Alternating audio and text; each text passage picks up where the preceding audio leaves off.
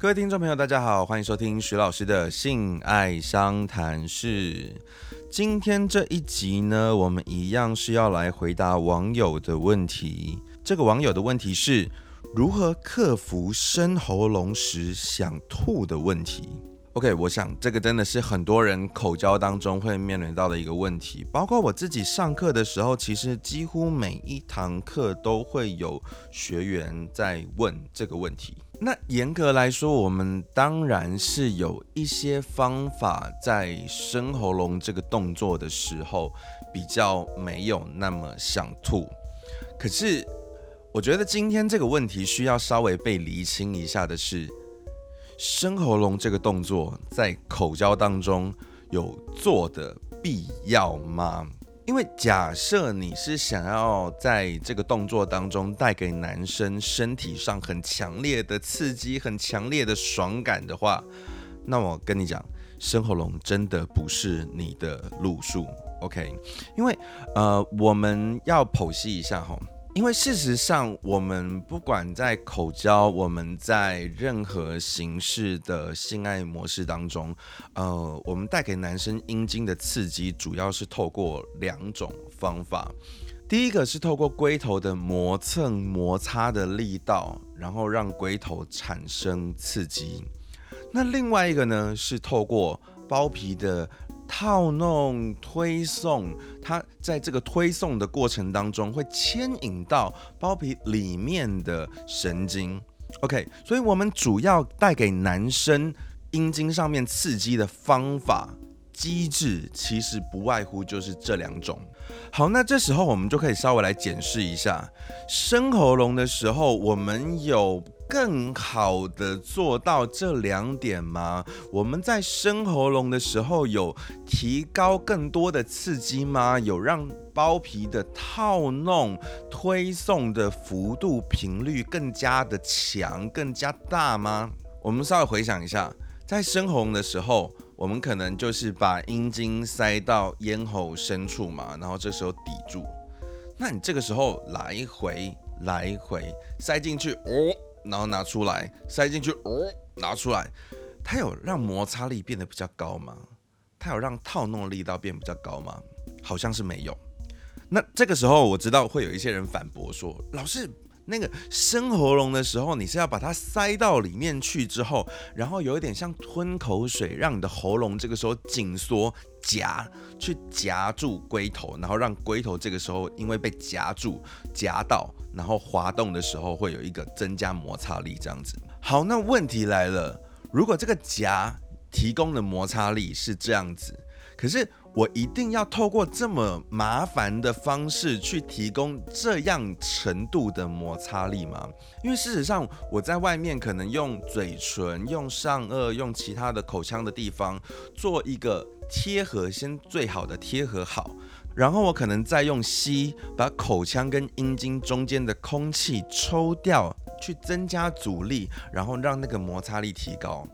我完全是可以在外面做，而且我这样子进出进出都持续是保有高的摩擦力的，而不用像生喉咙的时候塞进去哦。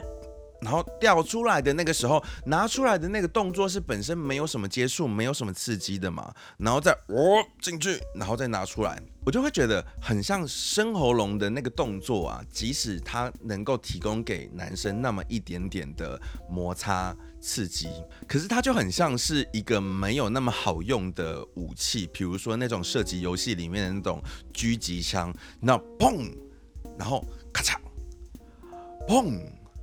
咔嚓，就是中间有那个延迟时间，就是没有办法像我们在外面可能嘴唇或上颚其他地方贴合好之后，不管进出进出，每一秒每一秒都是有摩擦力的，中间都没有空档，不会就是在那边中间要等空档，然后让这个动作变得很麻烦做这样子。所以认真来讲的话，我会觉得。呃，深红的 CP 值其实真的不是很高。如果我们要在口交当中去增加摩擦力的话，其实不用用一个这么搞刚的方式去操作。那我们刚刚提到了，就是深喉咙的那个刺激强度其实没有到很强，因为如果假设你不是用呃喉咙去夹的话，其实甚至你连那个一点点的摩擦力都没有，这个时候其实不太有一直去摩擦口腔的这个状况。那我在上课的时候，其实也是蛮多同学会问我说：“那那老师，那男生为什么还要做这件事情？他们是白痴吗？他们为什么还要就是压我的头？为什么还要抵进来这样子？他们是智障吗？呃，某种程度上来说，他们不是智障。OK，应该说生喉咙，我觉得很多时候它提供的比较多的是心理上面的快感。”它提供的不是生理的爽感，是心理上面的爽感。好，比如说什么这种阴茎长驱直入对方身体，好去占有，就是一个完全塞满的那种占有欲、征服感，对很多人来讲是很爽的。还有，当然就是这种哦，很深很深很深的那个心里的那种哦，我好像全部的阴茎，我很敏感的地方全部都被包覆起来了，好像这样子，心里会有一种啊，很长驱直入的感觉。那当然，另外一个是深喉咙这个动作，它本身很多时候会带着呃压头啊、抵进来啊这种有点暴力。的动作，那暴力其实也是很多人获得心理上快感的一种方式。那假设你的男伴真的是很喜欢透过生喉咙去取得这样的一种心理快感的话，那。当然，某种程度来讲，我们还是有一些在做生喉咙这个动作，但是没有那么不舒服的一些方法。比如说，有些人会在生喉咙的时候，呃，让舌头往上抬，然后这个时候阴茎长驱直入之后，稍微会只会。抵在舌头那边，而不会就是进到咽喉腔，因为咽喉腔它是什么地方？它是我们喝酒醉要催吐的那个地方，所以那个地方本来就被抵到的时候，就很容易会有呕吐的反应。OK，就是所以呃，有些人会透过舌头去保护咽喉，然后另外一个方式是呃，有时候在。被生喉咙的时候，好，比如说男生开始压你的头，然后或者是阴茎这时候抵进来，其实我们大概都还有一点点反应时间了，我们大概知道他这个时候要干什么了，所以其实这个时候我们透过这个反应时间，我们可以赶快的握住他的阴茎，然后让你的手的拳头。把他的阴茎卡的比较外面一点点，因为今天我们生喉咙呕吐的问题，其实主要都还是来自于阴茎就是太过长驱直入到里面，然后卡到咽喉腔嘛，所以我们可能某种程度只需要让它进入的幅度不要那么大的时候，相对来讲那个不舒服感是有机会调的比较低一点点的。然后我觉得还有另外一个方法是在性爱当中啊，掌握主导的节奏。永远是最理想的，什么意思呢？就生喉咙，有时候我们当然是被生喉咙，哈，被被压头，被抵进来。可是有时候我们当然也是可以主动的生喉咙，比如说我们就握住阴茎，然后往里面塞。那当然，因为这个是我自己的身体，然后我主动做这个动作的时候，我相对来讲，我会比较知道那个分寸要怎么拿捏。OK，大概。到我可以忍受的范围大概是多深，所以我就大概塞到这边就好了。我比较不会像被压头被塞进来的时候，因为我的身体不是他的身体，他没有分寸，他一定是往死里压。OK，但是我们自己主动做的话，我们就可以掌握这个分寸，然后然后掌握在我们相对可以接受的一个程度。那这个时候就某种程度就达成了两个人的一个相对的平衡啦，就是说啊，我的身体在可承受的范围，然后我也表现出一个我在帮你做生喉咙哦的那个状态，让他的心理这个时候得到一点挑逗。不过当然，我觉得心理的挑逗其实我觉得是重要的，在性爱当中是很重要的。我常常都说，高潮其实呃。不那么完全是身体的事情，更多的是心理的事情。可是心理的挑逗或者各种的呃，不管是要玩权力落差什么的，其实都有很多办法，有很多不一样的方法可以去玩这些心理战术。呃，生火龙不会是唯一一个选项。对，所以我觉得大家还是可以多去探索一下，有没有其他的可能啊？有没有其他的一样是可以让他享受那一种呃征服感、占有欲或者一点点暴力，但是不会那么的那个状态，是我觉得是有机会的。然后再有另外一个层次的问题是，呃，我觉得大家要思考一下生喉咙。对你来讲，是不是一个你真的很能接受的事情？因为我们刚刚前面讲了，就是其实他的身体的刺激是不怎么样的，当然他可能会有一点心理刺激，可是你大概也很难想象说，男生在深红的时候啊，被弄得欲火焚身啊，欲罢不能啊，这个整个被撩的超厉害，所以他的心理刺激其实。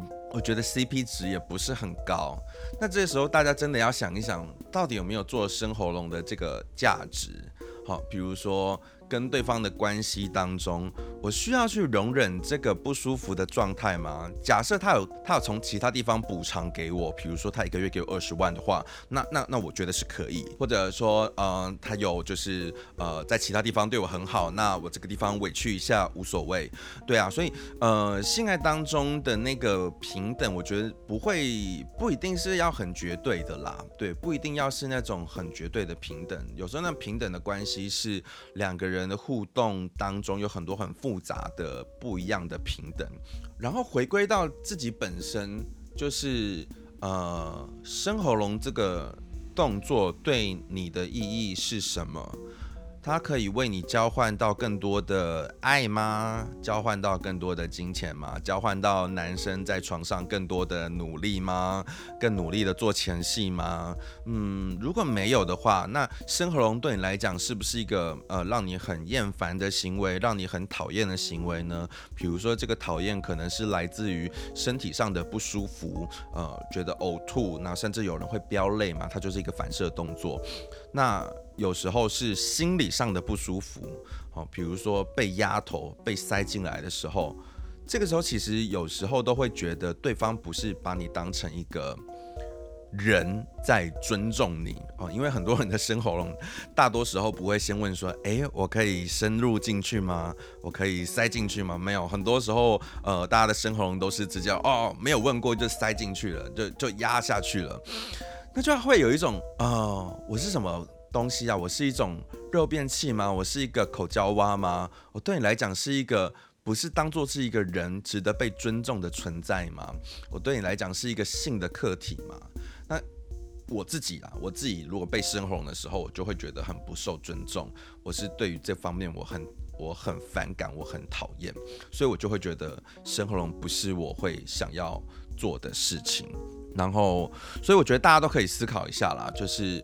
呃，我觉得这一题就没有标准答案。那如果你想要做生喉咙的话，我觉得就你要先找到生喉咙对你的意义。然后，如果是身体上的刺激的话，通常不太不，我们今天已经解谜了，就。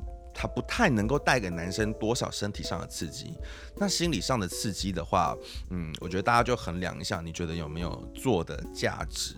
因为刚我就觉得它其实 CP 值有一点点低啦。然后透过这个 CP 值这么低的招式，但是让你觉得很不舒服的时候，会不会其实有一点得不偿失呢？对，OK。所以今天我们这一集呢，稍微我觉得是用另外一个方向回答了这个网友的问题，就是生喉咙的不舒服要怎么克服？首先可能要先问一下有没有克服的必要。那假设真的啦，你真的想要就是做生喉咙这个动作的话，我们还是刚前面有提供了一些就是一些不一样的各种的方法，让喉咙那个地方相对来讲不会因为呕吐的反射动作那么的不舒服，这样子。好，那就希望今天这一集有回答到大家的问题。那我相信不只是这个网友啦，可能真的是很多人都有这一题的困扰，这样子。那如果你觉得今天这个节目呢有帮助到你解答一些困扰，然后你也还蛮喜欢这个节目的话，可以订阅，然后分享，然后再给我们的五星好评。好，那我们的徐老师的性爱相谈室这一集就到这边告一个段落了，我们下次见，拜拜。